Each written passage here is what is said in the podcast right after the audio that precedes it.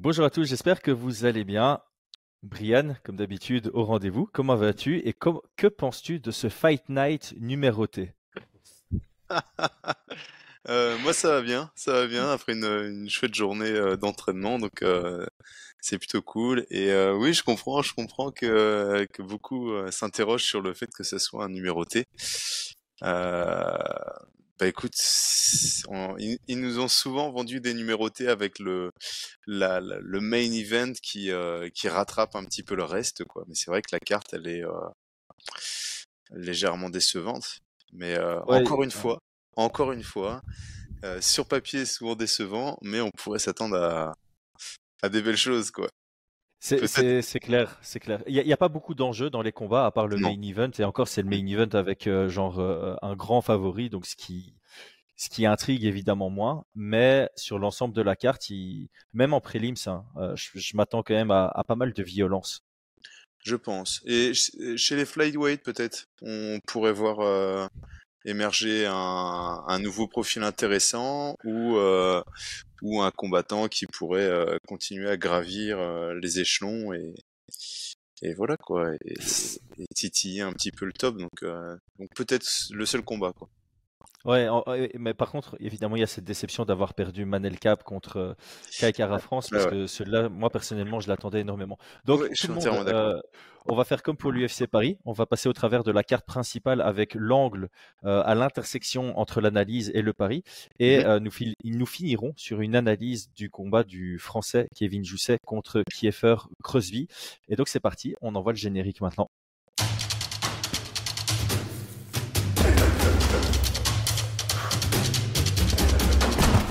Paris sur l'appli numéro 1 avec Unibet. Donc, sans surprise, cet épisode est évidemment en collaboration avec unibet.fr. Donc, avant de commencer, comme toujours, on vous rappelle de jouer de manière ludique, responsable et récréative. Le but, c'est un peu d'avoir la carotte au bout du bâton, euh, celle qui va vous pousser à davantage analyser les combats et à tomber encore plus amoureux de ce sport, sans partir dans la dépendance. Euh, donc, évidemment, interdit aux moins de 18 ans. Ceux qui ont moins de 18 ans, on vous invite à faire comme nous à jouer avec des unités et, euh, et à kiffer comme ça. Et euh, si vous avez moins d'unités que nous euh, à la fin de l'année, eh ben, vous faites le gage que nous donnerons soit à John, soit à Aldric, parce que eux, ils sont derrière nous, Brian. Ouais, pour l'instant, mais bon, ça se trouve, ils vont rien parier. Et à la fin, ils seront toujours à 20, ils vont gagner, tu sais. C'est pas impossible. Donc aujourd'hui, grâce à nos performances incroyables sur l'UFC Paris, tu es à 21 unités et moi j'en ai 22.11. Les deux autres sont à 20 parce qu'ils se sont abstenus pour, euh, pour le premier. Et donc euh, voilà, pour rappel, celui du groupe qui en aura le moins à la fin d'année, on pourra lui lancer un petit, euh, un petit gage gentil.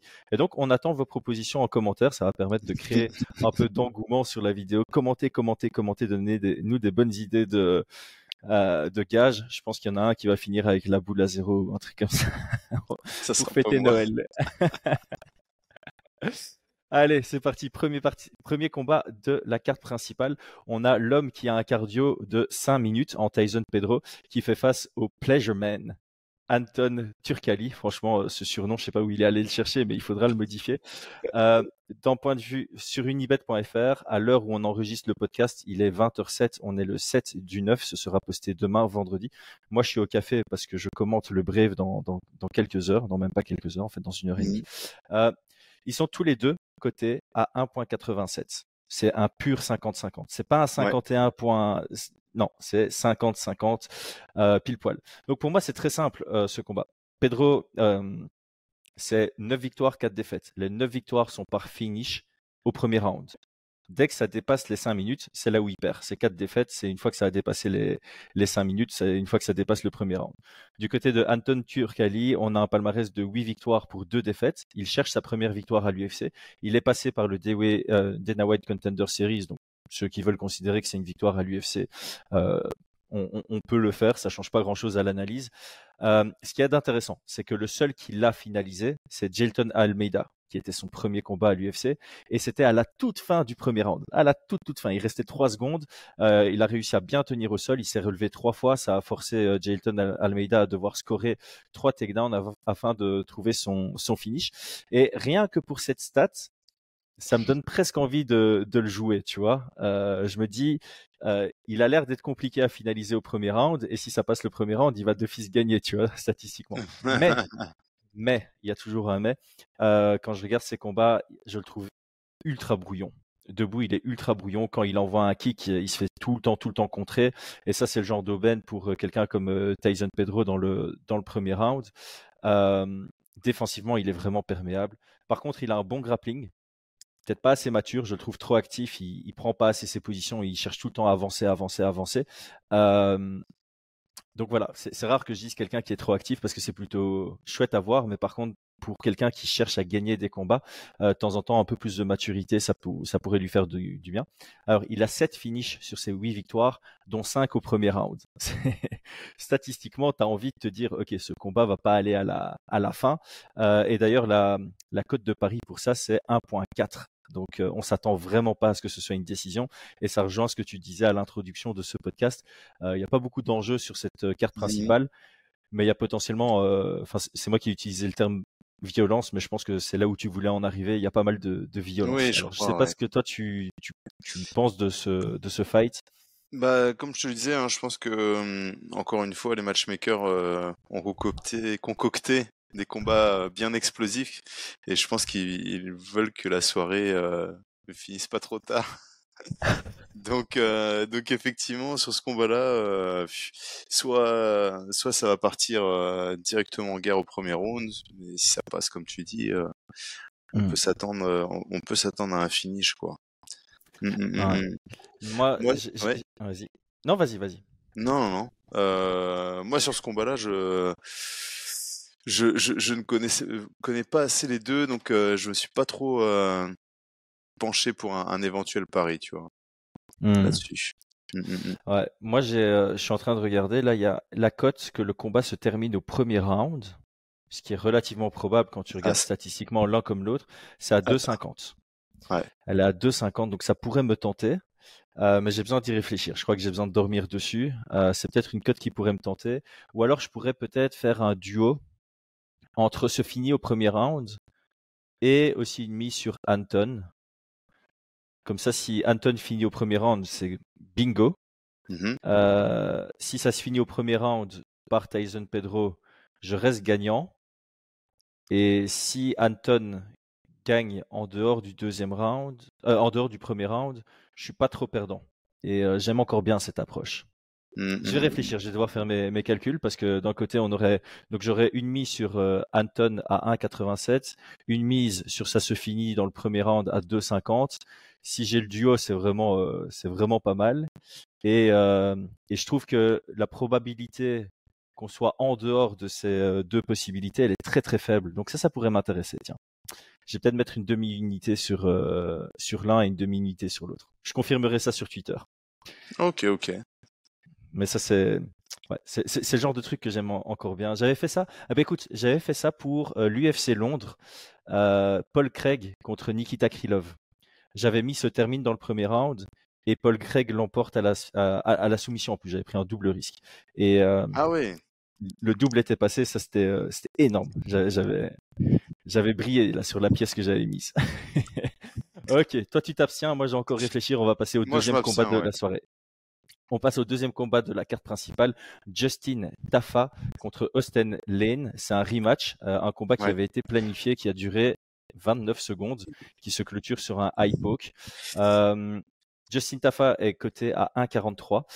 Justin, euh, Austin Lane, pardon, à 2,7. On est donc sur un 67-33%. Euh, Mhm. Justin Tafa est donné favori à 67%.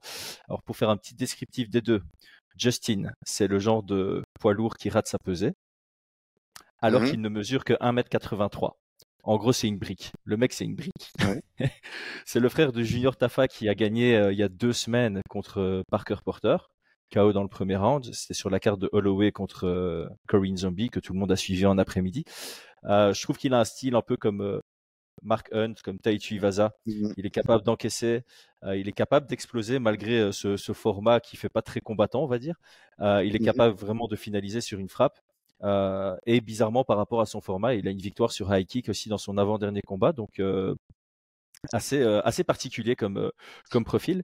Et du côté de son adversaire, Austin Lane, il fait 1m98, 98, donc il est beaucoup plus grand. et je crois que c'est pour la toute première fois qu'on l'a vu gérer la distance contre Tafa. Mais bon, le combat a duré que 29 secondes, donc voilà, c'est pas grand-chose. 12 mmh. victoires, 3 défaites dans sa carrière professionnelle. Les 12 victoires, 12 finishes. Les 3 défaites, 3 finishes. la cote, si le combat va à la décision, la cote est à 6. On s'attend pas à ce que ça dure longtemps ce combat. Euh, est-ce que toi, tu as, ton œil sur quelque chose ici?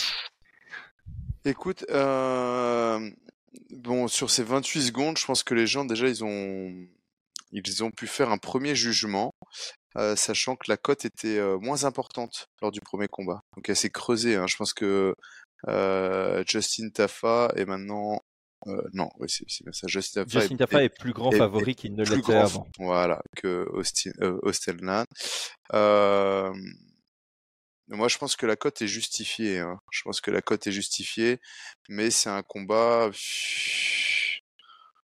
Euh, je, Tafa, le, le, son, son, principal défaut, c'est que il pourrait un peu surengager. Il s'est fait contrer en surengageant, et il y a le Ostenland sur euh, il pourrait il pourrait vouloir lutter sur ce combat-là, tu vois. Je pense qu'il a senti qu'il y avait de la puissance, que sa stratégie de droitier contre, euh, de droitier contre gaucher n'allait pas forcément fonctionner. On l'a vu placer deux, deux beaux middle, mais euh, Justin Tafa, il a pas bronché, et souvent les, les mecs avec du ventre, ils bronchent pas trop, tu vois, sur, sur les frappes au corps. Ouais, on l'a vu euh, entre Taichi Vaza et Cyril Gann. Hein. Ouais, clairement, clairement. Et donc c'est pour ça, tu vois, c'est pour ça que euh, je, trouve, je, suis assez indécis sur ce combat-là. Donc euh, je pense que Justin Tafa devrait l'emporter au premier round, notamment mm, sur les déplacements, sur les mauvais déplacements de, de son adversaire. Je trouve que Austin Lan, il gère entre guillemets mal sa distance quand même. Hein. Il a géré sa distance peut-être, mais avec des déplacements euh, qui, qui, manquent de, de sécurité, tu vois. Face à un aussi, euh, aussi gros frappeur, son middle euh, était beaucoup trop proche, sa sortie sur la gauche, il était en mauvaise posture. Euh, pour moi, quand le combat a commencé, je me rappelle, je suis il va se faire mettre KO dans le premier round. Donc, euh, donc voilà. Donc euh, j'aurais pu, j'aurais pu mettre une pièce, mais mais je suis pas encore trop sûr. Cela est très très difficile. Hein. Chez les poids lourds, c'est toujours beaucoup plus hésitant parce que sur le peu qu'on a vu, tu pouvais aussi te dire que peut-être que la frappe d'après du côté de de Lane, ça allait être un high kick. Tu vois, mmh. après deux middle comme ça, peut-être que ça passe mais je te rejoins sur le, le fait que Tafa était peut-être en train d'encaisser, mais il mettait une grosse pression et tu as ah l'impression que, que la grosse patate allait sortir juste après. Et mmh, donc, mmh, mmh. je pense que c'est justifié que l'écart se soit creusé sur les 29 secondes qu'on a, qu'on qu'on a pu voir. Il euh, y a, y a peut-être certaines personnes qui sont surpris parce que justement, tu as, cette impression que Lane était un peu plus dans la gestion, euh, qui, qui, dominait un peu, mais c'est un peu le style de Tafa aussi, tu vois, de rentrer dans sa distance et puis tu, il se fait un peu toucher, c'est pas grave, mais lui il va toucher plus fort derrière. Donc euh, moi aussi j'étais un peu tenté. Là je viens de regarder la cote de Justin Tafa par victoire dans le premier round, elle est à 2. Ce qui peut être intéressant. elle est à 2-10 par KO dans le premier round, donc c'est pas intéressant d'aller si loin dans le détail, je pense. Non. Et, et Justin Tafa, de manière générale, par finish, elle est à 1.5. Ouais. Donc elle n'est pas intéressante. Hein. 1,43 pour la victoire, 1,5 pour le finish. Euh, autant aller sur la, la, victoire de manière générale au cas où ça irait à la décision. Par contre, euh, celle dans le premier round, ça peut être intéressant. Le x2, euh, mmh. si tu pars du principe qu'ils vont engager le combat un peu comme ils ont engagé le précédent, et que euh, Tafa va trouver son ouverture comme son frère il y a deux semaines. Euh, cinq minutes, c'est long hein, quand tu es, poids lourd et que t'as un gars qui te met la pression. Mmh. Euh, en plus, statistiquement, il a combien de, de finish au premier round, Tafa Tiens, je vais aller voir ça. Ça peut, ça peut donner envie aussi. Alors, finish dans le deuxième round, finish après 30 secondes dans le premier, finish après 30 secondes dans le deuxième, finish après 2 minutes dans le premier, finish après 2 minutes dans le premier, finish après 1 minute dans le premier. Ah, peut-être. De nouveau, je dois dormir dessus. Cette carte est vraiment hésitante parce qu'on ne connaît pas super bien les, Ouais. les combattants. Moi, j'avoue que j'ai dû aller revoir tous les combats pour me faire une idée, mais j'ai fait ça aujourd'hui. Et euh, je suis le genre de gars qui a besoin de dormir sur les choses pour prendre des décisions importantes, tu vois. Et là, Mhm, j'ai pas envie, euh, j'ai pas envie de devoir me raser la tête en fin d'année ou me colorier les cheveux en bleu en fin d'année avec les gages que notre communauté va nous donner. Donc, je vais un peu attendre, mais je pourrais me laisser tenter par ce combat parce que, ouais, je crois que Tafa va faire le, le taf Le taf. à l'aise. Ok, prochain combat, ce sera peut-être celui sur lequel on passe le plus de temps. Manel Cap contre Felipe Dos Santos à la place de Kaikara France. Le combat était prévu il y a deux semaines et demie, trois semaines. Manel Mhm. Cap est à 1.24, c'est juste en dessous de 80% de chances de l'emporter. Felipe Dos Santos à 3.95, donc un peu plus que 20% de chance. Euh, du côté de Manel Cap, on le connaît maintenant, donc euh, il a eu des débuts difficiles à l'UFC. Il enchaîne Pantoja et euh, Nicolao, qui perd à, à la décision unanime contre euh, Pantoja et partagé contre Nicolao. Là, il est sur trois victoires d'affilée. Euh, je trouve qu'il a un jeu économe, très mesuré, précis et efficace. De temps en temps, il fait une belle explosion. Euh, par exemple, le, le coup de genou sauté super bien ciblé sur un moment judicieux. Euh, C'était son finish contre Ode Osborne. Ça peut lui poser problème. Je trouve que son côté un peu économe, il peut se faire surprendre par quelqu'un qui explose. Il a une grosse Mhm. expérience, 24 combats professionnels, 18 victoires, 6 défaites. Du côté de Felipe Dos Santos, évidemment, on le connaît beaucoup moins bien. Il était supposé faire ses débuts au Dana White Contender Series euh, mardi qui vient de passer. Mhm. Euh, il remplace Kaikara Fr- Kaikara France, donc il a 22 ans, 7 victoires, 0 défaite. Très agressif en début de combat. Mais personnellement, je crois que là, c'est un trop gros step step up. Et euh, son côté explosif, selon moi, ne va pas surprendre Manel Cap, même si je dis je viens de dire justement que Manelka peut se faire surprendre par des gars qui explosent Mhm. soudainement. Là, je pense qu'il va s'y attendre et qu'il sera euh, dans la gestion. Donc euh, ici, j'ai quand même pas mal de confiance sur Manelka. Euh, je sais pas ce que toi tu, tu avais comme lecture ici. Écoute, moi je j'attends pas mal ce combat. Je j'espère une surprise, tu vois. Donc euh, Felipe dos Santos pour euh, pour euh, pour pour vraiment expliquer son style, il me fait vraiment penser à Charles Oliveira. C'est vraiment euh, un peu le même style, tu vois. Euh, très shoot et box, tu vois, box taille très haute, les jambes légèrement arquées, il avance, euh, les coudes, les genoux. C'est vraiment dans ce profil-là. Euh, Ah, mais il s'entraîne avec en fait. J'étais en train de faire la recherche là. Il s'entraîne au Ah bah, GC Box Diego Ah bah ça m'étonne pas. C'est vraiment, euh, c'est vraiment, euh, vraiment le style quoi. J'ai fait wow, c'est quoi ça? C'est pour ça, c'est pour ça que sur ce combat-là, euh, effectivement, à première vue, je pense que le step up va être trop haut entre guillemets, mais c'est pas un last minute en soi. hein. Le gars était euh, bien préparé pour euh, les contenders. Il doit avoir vraiment la dalle. Il doit être dans une un état d'esprit, tu vois, vraiment dans un mental où il vient pour, pour arracher et pour gagner. Et je, je regarderai ce combat parce qu'on pourra avoir une surprise, tu vois. Et c'est pour ça que je disais que euh, bah il y a, un petit enjeu quand même, tu vois, sur ce combat-là.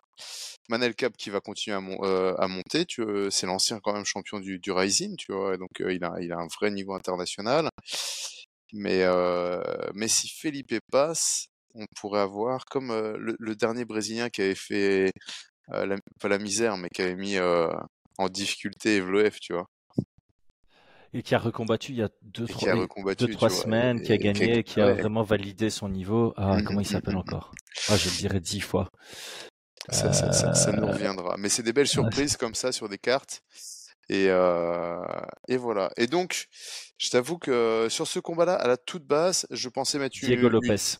Ouais, Diego Lopez. Je pensais mettre une unité sur Manelka parce que c'est un combattant que j'aime bien, que je suis depuis pas mal d'années. Euh,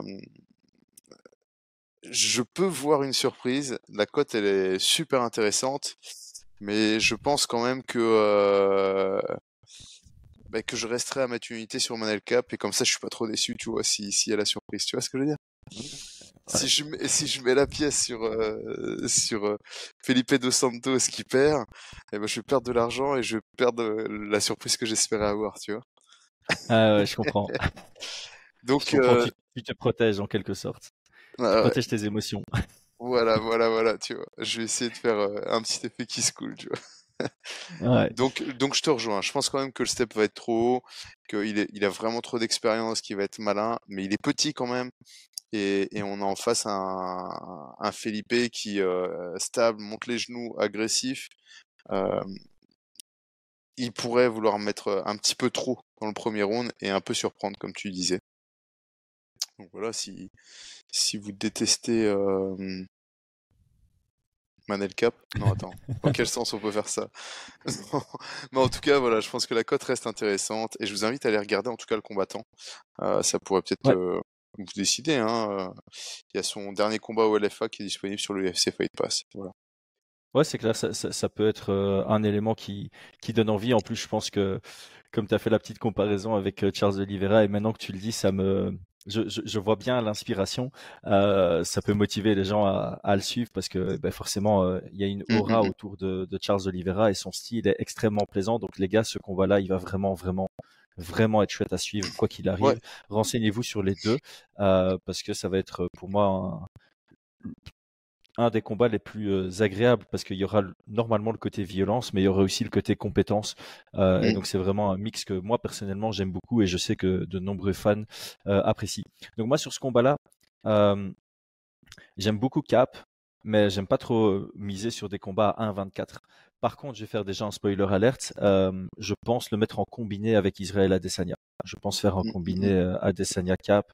Euh, ça me plaît bien parce que je les vois vraiment bien tous les deux gagner. Et le fait de les combiner, ça donne une cote euh, plus intéressante déjà. Mm, mm. Co-main event, co-main event, qui revient contre Alexander Volkov. Et là aussi, ça va être intéressant d'en discuter. Taichi Vaza est donné à 2,95, 2,95, soit on lui donne 30% de chance de gagner contre Alexander Volkov qui a 1,38, 70% de chance de l'emporter. Euh, il y a beaucoup de choses à dire, je pense, techniquement sur ce combat. Euh, moi, ma, question sur l'angle des paris, c'est plus est-ce qu'on va avoir un Alex Volkov contre Walt Harris ou plutôt un Alex Volkov contre Derrick Lewis? Parce que les, les deux sont totalement possibles. Euh, J'ai l'impression que sur les codes de paris, on manque un peu de respect à Taichi Vaza euh, de par le narratif des carrières. On a Ah oui. un Alex Volkov qui est sur deux victoires d'affilée. On a un Taichi Vaza qui est sur deux défaites d'affilée. Je pense que s'ils s'étaient rencontrés avant ces deux combats-là, l'un et l'autre, les codes seraient beaucoup plus serrés. Je pense. Ouais, t'as raison. Toi, tu trouves que ça fait sens? Euh, Moi, je trouve, ouais.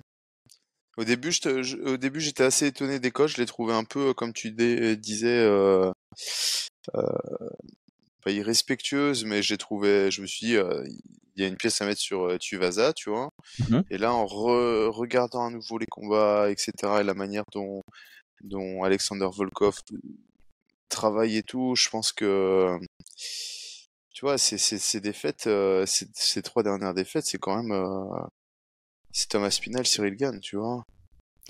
Ouais, et, euh, et Derrick... Attends, c'est Derrick Lewis Non, Curtis Blades et Derrick Lewis. Mais justement, tu vois, j'ai l'impression qu'il a quand même du mal avec les combattants explosifs.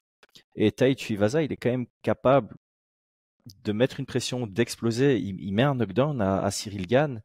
Euh, Ouais, c'est vrai. je, je dis pas, Tai Tuivasa, il va pas gagner à la décision. Je pense pas. S'il gagne à la décision, c'est que dans les trois rounds, il met trois knockdowns. Mais il va pas gagner les minutes de combat, selon moi. Par contre, il est vraiment capable d'aller chercher ce, ce grand moment qui va lui permettre de finaliser le combat. Et on a déjà vu un Alex Volkov qui, bah, qui manque de lucidité. Tu vois, il se fait toucher par euh, Jairzinho Rosenstruck dans son avant-dernier combat. Euh, il se fait Mhm. surprendre par l'explosivité de Aspinal. Euh, bon, il se fait dominer par Cyril Gann. L'explosivité dans la lutte de Curtis Blade, ça lui a posé problème. Contre Derrick Lewis, il se fait surprendre alors qu'il est en totale domination. Tu vois, c'est le genre de truc où euh, chez les poids lourds et avec Tai Tuivasa, tu rentres dans cette définition de tu dois être lucide chaque seconde du combat. Et euh, en voyant que Volkov, il combat bien comme un grand. Il, Mhm, il sait mhm. utiliser son allonge, il sait utiliser son jab, il frappe fort avec son direct, il a des très bons types. Et c'est ça le truc, c'est que les front kicks qu'il a utilisés contre Walt Harris, je pense qu'ils peuvent très bien fonctionner contre Tai Tuivasa, parce que ça a très bien fonctionné pour Cyril Gann contre Tai Tuivasa. Donc je peux voir vraiment un, un Volkov dominer le combat, le tenir à distance, même lui faire mal avec son, son front kick au corps. Mais j'ai aussi cette crainte que Tai Tuivasa à un moment va réussir à mettre la pression et trouver Mhm. son ouverture sur un gros crochet suivi d'un overhand ou un truc comme ça, un truc à la, tu sais, à la Mark Hunt contre Stephen Struve ou, euh, Ouais, ou. Roy Nelson contre Big Knock, tu vois, c'est Mm. vraiment le genre de combat où le petit arrive à trouver son ouverture sur le plus grand parce qu'il y a une frappe qui vient sur, euh, euh, qui vient en dehors du champ de vision. Donc, euh, ce combat me fait fort hésiter. Clairement, pour mettre une pièce dessus, moi, je je mets pas ma pièce, euh, clairement pas. Je, je, je, je rejoins les cotes de Paris dans le sens, je pense qu'elles sont relativement justes. Ces 30% ben, font hésiter, mais je pense que la cote est un peu plus importante du côté de Volkov parce que c'est en trois rounds aussi, tu vois. Et je pense que voilà, Volkov il va être un peu plus calculateur, il va sûrement euh, mieux gérer son premier, son deuxième. Après, voilà, hein, c'est vrai que euh, des fois, intelligence de combat, euh, Alexandre Volkov, tu te dis, euh, attends, c'est un peu, euh, c'est c'est pas le, c'est pas le plus malin de, dans, dans ses choix de temps en temps, tu vois. Ouais. Hmm. Mm, mm, mm. Euh, par contre, euh, ici, je regarde une cote. Est-ce que tu crois que le combat va à la décision? Moi, ouais, moi, je, je, je, je Ouais. vois Volkov prendre la décision. Parce que le combat qui arrive à son terme, c'est 3,25. Ouais, après, voilà. Sans vouloir t'influencer, hein, Brian. Non, bien sûr, mais ça, c'est à cause de. euh, Et Volkov à la décision, c'est 4,33.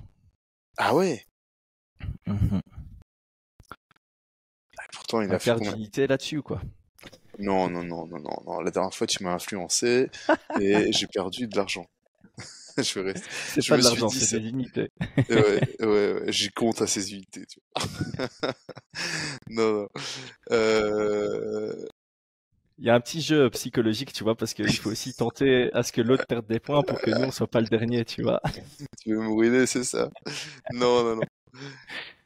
Non, je, je, attends, Taïtuvaza, il a fait, il a fait, il a, il a perdu à quel round? Troisième ou quatrième, euh, contre Cyril? Euh, quatrième, hein. c'est le quatrième, hein. Donc, euh, Marcin Tibura, décision, tu vois, il est pas fi... En fait, moi, Ah non, j'ai j'ai euh, des bêtises en plus, je suis sur les mauvaises. euh, Ouais, ouais. Oh. Non, moi je, je vais pas mettre de pièces dessus. Euh, je vais espérer. Je, je, je pense que si, si, si Volkov fait le taf, il va l'emporter à la décision.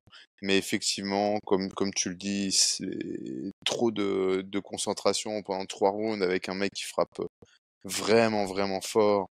Euh, ça me fait, ouais, ça me fait vraiment hésiter. Après, voilà, je, je pense qu'il y en a plein qui sont assez fans de Tuivasa qui voient euh, que bah, il a déjà eu euh, une période de défaite et qu'il est revenu après en enchaînant des victoires et euh, par KO aussi. Donc, euh, ouais, c'est ça, il avait eu trois, dé- trois défaites d'affilée, tu vois. Et après, il a enchaîné euh, six victoires par, euh, par finish, tu vois. Non, six, ouais, c'est ça. Cinq. Ouais. Cinq victoires. Donc on pourrait le voir un petit peu euh, repartir sur, euh, sur, une série de victoires parce que il s'est remis en question et, il a rebossé dur, tu vois. Hmm. Ouais, moi, c'est le genre de combat où c'est un dog or pass pour moi, comme on dit. hein. Donc, soit tu mets sur l'underdog, soit tu, tu passes. Parce que pour moi, la, la, Mm, mm, mm, mm. la cote de Volkov est pas intéressante dans le sens où il y a, y quand même beaucoup de situations où tu peux le voir se faire éteindre. Exactement. Euh, il a, en fait, en fait c'est plutôt ça. Il a besoin de sortir le combat parfait pour l'emporter. Et euh, il a déjà fait des combats où il était supposé faire le combat par- parfait et comme il l'a pas fait, il l'a perdu. Euh, Ouais. donc ça ne met pas en confiance pour Volkov et euh, la cote est légèrement pas assez intéressante que pour que je fasse le pas pour Taitu Vaza. S'il était à 3-10, je sauterais dessus, je pense. Je sais que ça joue à pas grand chose, mais euh, de temps en temps, tu dois faire des choix comme ça. Ok, passons au main event. Alors les amis, main event, on en a déjà parlé en long, en large, en très large, avec euh, en tellement large que ça ressemblait à Justin Tafa, euh, avec Brian. Allez voir l'épisode. Donc ici, on va juste parler vraiment de, de est-ce qu'on est-ce qu'on est-ce qu'on se lance dans une mise ou pas? Donc pour rappel, Israël Adesanya est donné vainqueur à 85%, Sean Strickland à 15%. Donc euh, Israël Adesanya 1.14, Strickland 5.40. Donc moi, comme j'ai déjà dit, je fais un petit parlay entre Cap et Adesanya. Euh, ça me fait tomber sur 1.41. Je mets une unité dessus. Ça, c'est validé déjà. Pas besoin de réfléchir pour, en pour pas plus. qu'on pense que j'ai triché, j'ai mis la même chose. Unité en combiné aussi à 1,41. ok, on, est dessus en même temps. Et moi, je vais aussi rajouter ma petite pièce sur euh, Adesanya par finish à 1,95. Euh, je vais mettre, euh, je vais mettre une unité dessus aussi. Et tu penses pas au troisième round? Parce que là, elle commence à être intéressante. Hein. Ah, t'essaies de m'influencer. Non, du tout.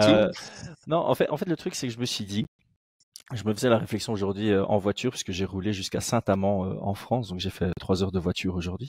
Et j'étais en train de réfléchir, et je me dis, Adesanya sous pression, il va, euh, il, peut, aller combattre le feu avec, le feu, c'est ça l'expression? Il l'a fait en tout cas contre Pereira. Donc il pourrait finir le combat tôt face à un, mmh. face à un Strickland qui a déjà perdu au premier round contre Alex Pereira justement. Mmh et si ça se passe pas comme ça, je vois quand même Adesanya trouver son finish à un moment ou à un autre parce que les combats qui gagnent à la décision, c'est contre des gars explosifs. Canonnier, Yoel Romero, ils respectent leur explosivité. Et les gars qui, contre lesquels il va gagner par KO sont des gars qui respectent un peu moins, comme Paulo Costa par exemple. Et donc je pense qu'il va aller trouver son, son, finish à un moment dans le combat. Donc je pense que cette cote est intéressante. Je mets mon unité sur Adesanya par finish mais j'ai pas envie de dire après le troisième round euh, ou trop tôt parce que je vois les deux scénarios comme fort possible. Ouais.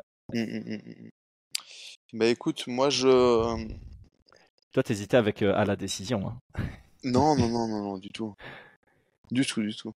Non, j'hésitais à mettre une, une demi-unité ou quelque chose comme ça sur Strickland, tu vois. Donc c'est pour ça, pendant le, pendant le podcast, j'avais dit si, si, vous avez des arguments et tout euh, sur une victoire de Strickland. Et puis j'ai fait aussi euh, une petite, euh, j'ai interrogé un petit peu sur sur Twitter, tu vois. Est-ce qu'il y en a qui voient Strickland, tu vois Et il y a, y, a, un groupe mystérieux, genre Sean Strickland Propaganda, tu vois, qui m'ont convaincu en disant il, il, va être avec une image, il va être champion, tu vois. Et là, je dis, mais putain, mais ça, c'est un bon argument, tu vois, ça lui va bien la ceinture. non, je rigole. Mais euh, j'ai envie de mettre 0.4 euh, sur euh, d'unité sur Strickland. Mmh. victoire. Tout simplement, pour quelle raison j'ai envie de le faire? Parce que. parce que voilà. je me dis que ça serait complètement dingue, tu vois? Et, et qui a ce côté un peu mystérieux que beaucoup de personnes disent, c'est que euh, il y a une difficulté à comprendre sa distance, il y a une difficulté à comprendre son style. Euh, il tape fort, il a,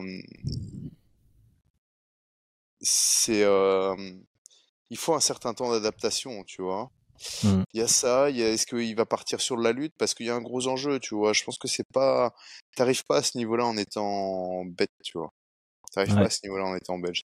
Bête. Donc euh, à partir de là, je me dis que hum, qu'il pourrait aussi mettre de la lutte dedans, tu vois? Mmh. Bref, il y a, y a, plein de petits éléments euh, qui pourraient mettre sous pression et accélérer avec ces, ces coups bizarres. J'ai envie, j'ai envie de mettre 0.4. Voilà. C'est, en, en, fait, le, la réflexion que tu fais, on n'arrive pas là en étant bête, c'est vraiment ce qu'on a envie de croire, parce qu'on n'a pas envie de se dire qu'un mec comme Sean Strickland qui sent pas les steaks et qui qui ressemble pas à quelqu'un de propre techniquement, soit là un title shot, tu vois. Donc on se rend toutes les raisons bonnes et, excusables pour se dire, ok, ce mec-là, il y a quelque chose et tout. Ça me fait rire. Par contre, euh, bon, là, là, euh, fais quand même un calcul parce que tu mets euh, Israël Adesanya dans un parler et puis tu, tu, tu, tu, mets aussi une mise contre lui euh, tout seul. Ouais. Euh, je me demande si ça s'annule pas, tu vois. Prends le temps peut-être de calculer en off ah et puis revalide tes, tes, paris parce que c'est. Alors, Sean Strickland. Comme c'est contractif, tu vois, c'est un peu, c'est un ah peu contradictoire. Tu vois, parce que si, en, en fait, si Strickland gagne, tu vas gagner 0.4 x 5 et des poussières, mais tu vas d'office perdre ton unité du, du parler. Et si tu gagnes ton parler à 1.41, en fait, tu n'auras rien gagné parce que euh, tu auras mis 0.4 sur Sean Strickland. Tu vois ce que je veux dire? Mmh. euh, Et donc, je pense que tu vas devoir faire le choix entre l'un et l'autre. Ou alors, tu vas devoir modifier tes sommes. Donc, 0.4, ça veut dire que je. Parce qu'en fait, si ton parler passe, euh, tu as mis une unité. Donc tu vas gagner 0.41 et comme tu auras mis 0.4 sur Strickland, tu vas gagner 0.01 quoi. Euh... C'est vrai que ça sert un peu à rien dans ce cas-là. Et en plus de ça, tu as le risque aussi que Cap se perde, que Ouais. Cap perde et que Israël, Israël, Israël gagne. Euh, et dans ce cas-là, tu gagnes rien du tout, quoi. Mais je croyais que c'était récréatif, qu'on faisait ça pour s'amuser. Non, je rigole. Ouais, mais ça n'empêche qu'il faut expliquer aussi aux gens là, tu vois, co- comment logique, réfléchir la aussi pour. euh, parce que tu peux le faire de manière récréative. Je vais mais- me décider. Pour l'instant, j'étais sur le parlay. Hein. Je pense que je vais rester sur mon parlay. Euh, je pense que Strickland, je parie dans ma tête. Et, et voilà, comme ça. Et tu Et regrettes voilà. s'il gagne. Hein? Et tu regrettes s'il gagne. Sinon, ce que tu fais, c'est que tu bah mets sur Cap tout seul et puis tu mets sur, euh, sur Strickland, quoi. Pas bête, pas bête, pas bête. Je vais réfléchir. Je pense que je vais rester uniquement sur le parlay et, et puis voilà, et puis espérer euh, me tromper sur mon parlay comme ça euh, et voir un Strickland. ça serait. Enfin voilà. Mais on est là aussi pour ça, hein, pour les trucs euh, Ouais, complètement bien sûr. dingues. pour des trucs. Évidemment, Mm, mm, mm. évidemment. Ce n'est qu'un jeu et c'est ça tout, tout ce qu'on communique, c'est euh, ludique. Et regarde les conversations qu'on a, je trouve ça super fun. Donc euh, c'est typiquement ce qu'on met, ce qu'on met en avant. Ok, il est temps de passer à l'analyse de Kevin Jousset. 8 Ouais. victoires, 2 défaites contre Kiefer Crosby, 10 victoires, 3 défaites. Un combat qui nous intéresse parce que Kevin Jousset, c'est le français, euh, le nouveau français à l'UFC qui va faire donc ses débuts ici euh, ce week-end. C'est le seul français qui s'entraîne pas sur le territoire français, mais cela n'empêche qu'on va le supporter. Euh, Alors pour le décrire, c'est une ceinture noire de judo, très très bon judo d'ailleurs, ça se voit. Il a des très bons trips, euh, ça lui donne euh, confiance en son clinch, je trouve. Tu vois, quand tu as un bon judo comme ça, Mhm. te- t'as pas peur d'aller au clinch et du coup, euh, il est assez libéré dans son clinch, il est même assez létal, je dirais. Il utilise très, très bons coups de genoux, des bons coups de coude. Euh, debout, je le trouve simple, euh, sans être, enfin tu vois le le simple non péjoratif quoi. Il utilise son jab, son cross, ses low kicks. Il a une défense compacte. Euh, il aime changer le rythme en cassant la distance de temps en temps pour entrer avec des, des coudes. On sent qu'il s'entraîne au City Kickboxing. Par contre, euh, c'est pas facile à exprimer ça, mais je trouve qu'il a une aisance dans la cage, comme s'il avait un meilleur niveau que ce qu'il n'a réellement. Et du coup, il encaisse beaucoup, je trouve. Euh, il, touche beaucoup. Euh, allez, sa, défense est un peu perméable et son jeu repose beaucoup sur son menton et sur sa volonté d'échanger. Ça, ça peut lui poser problème à haut niveau. C'est comme ça que, que je l'ai analysé. Mhm. Euh, Est-ce que toi, tu as quelque chose à ajouter un peu sur son, euh, sur son profil? Non, non, je te rejoins. Je pense que physiquement aussi, euh, il est athlétiquement, je pense, bien préparé. Non, je te rejoins là-dessus. Je pense que c'est un, un gars relativement complet, ouais. Et un... Par contre, je voulais... il, fait quelle taille exactement? Mais j'ai pas trouvé sur Tapologie. Et justement, Ah, je pense que 1m, euh, 1m88. Ils annoncent ah, 1m88. Ouais. ouais, ouais. C'est- il, sera Euh, plus- il sera beaucoup plus grand et moi je l'ai mis dans la partie game plan pour lui d'utiliser ça. Ouais, ouais. Et euh, 1m88, beaucoup plus grand parce que euh, Kiefer Crosby, il a annoncé à 1m80, mais pour moi, il est légèrement plus Oula. petit. hein. Ouais, il a triché, il a cru qu'il était sur Tinder. Pourquoi tu dis ça? Tu le penses parce plus petit les- aussi? Ouais, je le pense plus petit. Je pense que là, il a dit 1m80 au Bellator, comme ça c'est 1m80 sur Tapologie. Et tu sais, c'est comme sur Tinder, tu vois, tu fais croire que t'es un peu plus grand quand t'es pas un très grand garçon. Mais dans, dans, dans mes souvenirs, euh, il était pas, il faisait pas 1m80. Mais bon. Donc T'as je pense qu'il y aura... au SBG ou quelque Si part? j'ai tourné, non, non, non, je- non, j'ai jamais tourné avec lui. Je l'ai, je l'ai vu s'entraîner, je l'ai vu tourner. Il était pas dans mon groupe. Et euh, c'est, euh, ouais, physiquement, physiquement, il a des, des sacrées jambes. C'est un très très bon kicker, très souple. Euh, il a une aisance physique qui va pas trop avec son, son morphotype en fait, tu vois. Enfin, qui va pas trop. C'est un peu bizarre de dire ça, mais il a un morphotype assez, assez compact, mais il est très très Mhm. souple, belles jambes, euh, très, au final relativement léger sur ses appuis, Mhm. très confiant. Bah, il a, il a été dans la période un peu trop, mais bon, euh, ça, ça lui a permis de, de, de, de- de faire des belles prestations et hum, oui, un petit peu trop confiant. Ouais. Ouais, ouais. Ouais, parce que moi, je l'ai décrit comme un Wanderlei Silva avec des low kicks. Il monte Donc, bien euh, ses jambes, hein. il n'y a pas que les low kicks, hein. il monte bien ses jambes aussi. hein. il kick beaucoup, il, il monte avec ses jambes, il, il est capable vraiment de claquer des high kicks euh, sans, sans effort, tu vois. Les gens, Non, euh, ouais. ça, ça les fatigue pas d'envoyer ces high kicks. Pas vu, vu les quand, quadriceps qu'il a, ouais. Ouais, et quand il est l'heure d'aller à la guerre, par contre, il va à la guerre. Euh, il a un style un peu généreux, je trouve. Euh, et alors, il y a une similitude entre les deux, c'est dans leur défense. Euh, il y a un peu bras avant tendu, bras arrière téléphone. Tu vois, ils font souvent. ouais souvent ça, l'un comme l'autre. Euh, je trouvais ça marrant quand je regarde les combats côte à côte. Ils ont un système défensif euh, un peu similaire à ce niveau-là.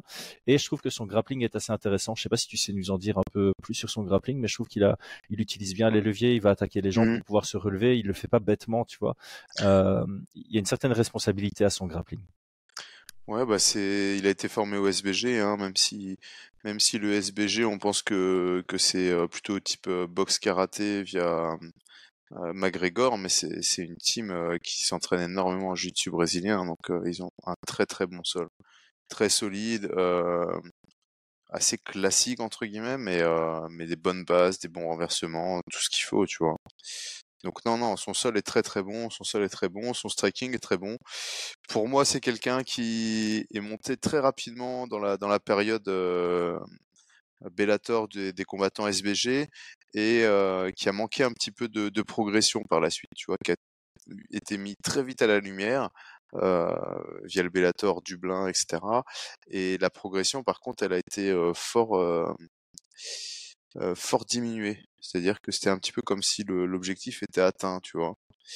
On l'a eu aussi avec Gallagher, tu vois, James Gallagher qui euh, enfin c'est pas, c'est un gars où on disait que c'était le, fake Connor et qu'il était surcoté, mais il a quand même été champion euh, IMMAF. C'était un, vrai prodige hein, euh, en, MMA au sol. Et là, là, il a, il est parti aux États-Unis après ses défaites et, il s'est concentré que sur lui, que sur sa carrière pour vraiment progresser. Il a refait un combat qu'il a gagné dernièrement, mais dans dans la douleur, tu vois. Donc voilà, donc donc Kiefer Crosby, je sais pas trop. Je, trouve que sa progression, il a une super victoire hein, contre euh, Cowboy brésilien là. Euh, Alex Oliveira. Alex Oliveira, hein, franchement, sa victoire, elle est, elle est, elle est superbe. Il n'y a rien à dire là-dessus. mais c'est un combat, c'est un combat qui m'intrigue fortement. Je pense que soit, soit Kiefer Crosby va arriver dedans, déplacer, déplacer, trouver les solutions et connecter et ça va être un mauvais premier round pour Kevin Jousset parce qu'il tape fort. Soit, soit Kevin Jousset réussit à mettre la main dessus, et là on risque d'avoir plutôt une victoire à la décision. Moi je verrais une victoire à la décision, tu vois. Mmh. Mmh. Ouais, parce que face à quelqu'un d'aussi agressif, je pense que tu dois, tu dois cibler ça. Ah moi, du côté de Kevin Jousset, j'ai noté que euh, je pense qu'il sera beaucoup plus grand euh, et il doit jouer de ça. Mmh. Il doit, il doit pas avoir peur de kicker avec un kicker, je pense. Bosser sur ses armes longues et mmh. euh, aller all the way in, donc vraiment rentrer quand Crosby rentre pour justement arriver au clinch et pouvoir soit exploiter son judo pour amener au sol, soit pouvoir utiliser son, son clinch qui est plutôt plutôt pas mal pour marquer mmh, ses points. Si ça va au sol, je pense qu'il doit utiliser un, un, style conservateur. Il doit être lourd sur ses bases, pas laisser de, de levier à, à Crosby, euh, utiliser les, les, frappes une fois qu'il a stabilisé la, la, position et plus pour gêner qu'autre chose et, et, prendre ses rounds comme ça plutôt que chercher un finish à tout prix. Euh, mm.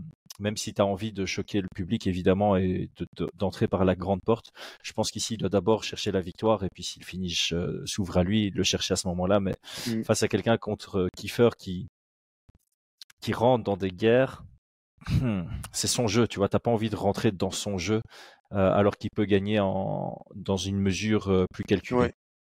Hmm. ouais. je pense, je pense. Je pense que si, si un finish vient de, de, de mon compatriote, ça sera plutôt dans le deuxième et troisième, tu vois. Mmh. Euh, gérer ce premier round, euh, prendre du clinch, mais plus pour fatiguer. Je crois qu'il doit faire bien attention parce que c'est une brique. Hein, son adversaire, c'est Kiefer Crosby, c'est une brique, et je pense quand même qu'il est difficile à mettre au sol, qu'au sol, il va, il va travailler, il va mettre des coudes, il va chercher à couper avec ses coudes, et euh, il faut faire attention, comme tu dis, pas entrer dans une guerre, même que ce soit debout ou au sol. Hein. Euh, je pense que ce premier round, il doit le gérer pour euh, un peu enlever toute la, toute la pression et toute l'énergie de, de Kiefer Crosby à partir du 2 et du 3, je pense que ça sera un peu plus tendre comme opposition. Et donc, et donc, il pourrait trouver une ouverture. Ouais. Sur ah, soit TKO, des trucs comme ça au, sol, tu vois. Mm, Et Kevin, il a déjà combattu en 5 rounds, hein, je dis pas de bêtises. hein. Euh, le X-Fight, quand tu combats pour un titre, c'est en 5 rounds. Et je pense que son avant-dernier combat, c'est une victoire à la décision en middleweight. Si je dis pas de bêtises, je suis en train de vérifier. mm, mm. Décision partagée, ouais, en 5 rounds. Donc, euh, donc Ouais, il a il déjà est capable. préparé pour du 5 x 5. Ouais, C'est ouais. ça, il, il est capable de, de tenir et je pense que son cardio sera meilleur, surtout s'il arrive à à pas rentrer dans une, dans une guerre au début. Donc euh, je, te, je te rejoins amplement. Euh, moi, je le vois légèrement favori là-dedans, mais il doit faire super gaffe parce qu'il y a vraiment de beaux chemins vers la victoire pour euh, l'Irlandais. Donc ça va être un combat intéressant. Moi, je pense que ça va être très divertissant pour les fans, je pense, Ouais. sincèrement. Ça, j'en suis, Donc, euh, j'en voilà. suis sûr. Et je pense qu'en tout cas pour, euh, pour, euh, pour la team France, en tout cas, c'est vraiment un combat à suivre, divertissant et puis effectivement avec euh, un, un léger avantage pour, pour le français. Donc on, on pourrait euh, avoir une, une, une nouvelle belle victoire. Quoi. Ouais. Mm, mm. Ah, je t'entends plus. Je voulais juste nuancer ce que j'avais dit par rapport à, euh, à, à sa défense ou tu vois au, au fait qu'il a une aisance dans la cage comme s'il avait un meilleur niveau que ce qu'il a. J'ai pas envie que ça sorte comme une critique. J'ai l'impression que sur un point de vue, euh, une vision à long terme, ça va être bénéfique pour lui. Mais pour l'instant, il prend trop d'aisance dans son système défensif et ça laisse des ouvertures parce qu'il manque de mouvement de tête réactif. Il n'a pas encore cette réactivité défensive et donc ça laisse des ouvertures. Mais étant donné qu'il prend déjà ces, ces habitudes-là, je pense qu'il va peaufiner son jeu et que d'ici peu, il va vraiment euh, arriver à ce niveau nécessaire Mm. pour ce style et qu'à ce moment-là, il va briller. Et donc, je ne serais pas surpris qu'il ait euh, un début de carrière à l'UFC qui soit moyen, tu vois, en dents de scie, une victoire, une défaite, une victoire, une défaite, et qu'à un moment, ça monte vraiment. Je pense que c'est un, un produit qui va pouvoir être peaufiné au, au City Kickboxing, et donc c'est quelqu'un que je, euh, je suivrai sur la, la durée, tu vois, comme les Charles Oliveira ou des trucs comme ça. C'est pas parce que le début de carrière à l'UFC est compliqué qu'il va pas exploser à un moment. C'est vraiment ce genre de Ouais. profil-là pour moi. Mm, mm, mm. Euh, bah, si on a fini, euh, je viens de me rendre compte que j'avais oublié aussi de préciser qu'avec notre lien en description sur Unibet, vous avez euh, un bonus qui va jusqu'à 100 euros sur votre premier, votre premier pari. Donc c'est un peu un premier pari offert, on va dire. Euh, ça peut toujours bien fonctionner. Je pense que ça a bien fonctionné pour euh, plusieurs personnes qui me l'ont qui me l'ont dit. Donc voilà, toutes les informations ont maintenant été données. Brian, merci pour ta présentation. Euh, présentation. Ta préparation. Commence à faire tard et moi j'allais commenter, ça va pas aller là. Il me faut un deuxième café. Merci pour ta préparation, euh, pour euh, la flexibilité. C'est la première fois qu'on enregistre si tard le soir, je pense. Mm, mm, mm. Et euh, merci à tous d'avoir suivi jusque-là. C'était Chris et Brian sur Fight Minds. Je te laisse le, le mot de la fin s'il y a quelque chose à ajouter. Rien à ajouter, je te dis à tout à l'heure parce que je vais, je vais regarder avec attention et t'écouter aux commentaires. Donc profite bien de ta soirée. Moi je vais profiter aussi. Plus ciao, calmement. ciao. hein. ciao.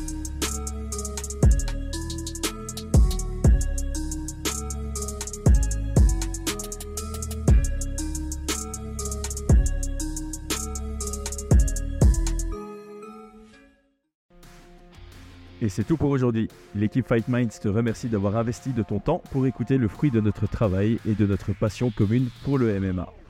Nous t'invitons à t'abonner à notre podcast et à nous mettre un petit 5 étoiles si notre travail te plaît, ça nous donnera toujours de la force. Et si tu veux donner un petit coup de pouce à notre projet, parle de nous autour de toi, ça contribuera à notre développement.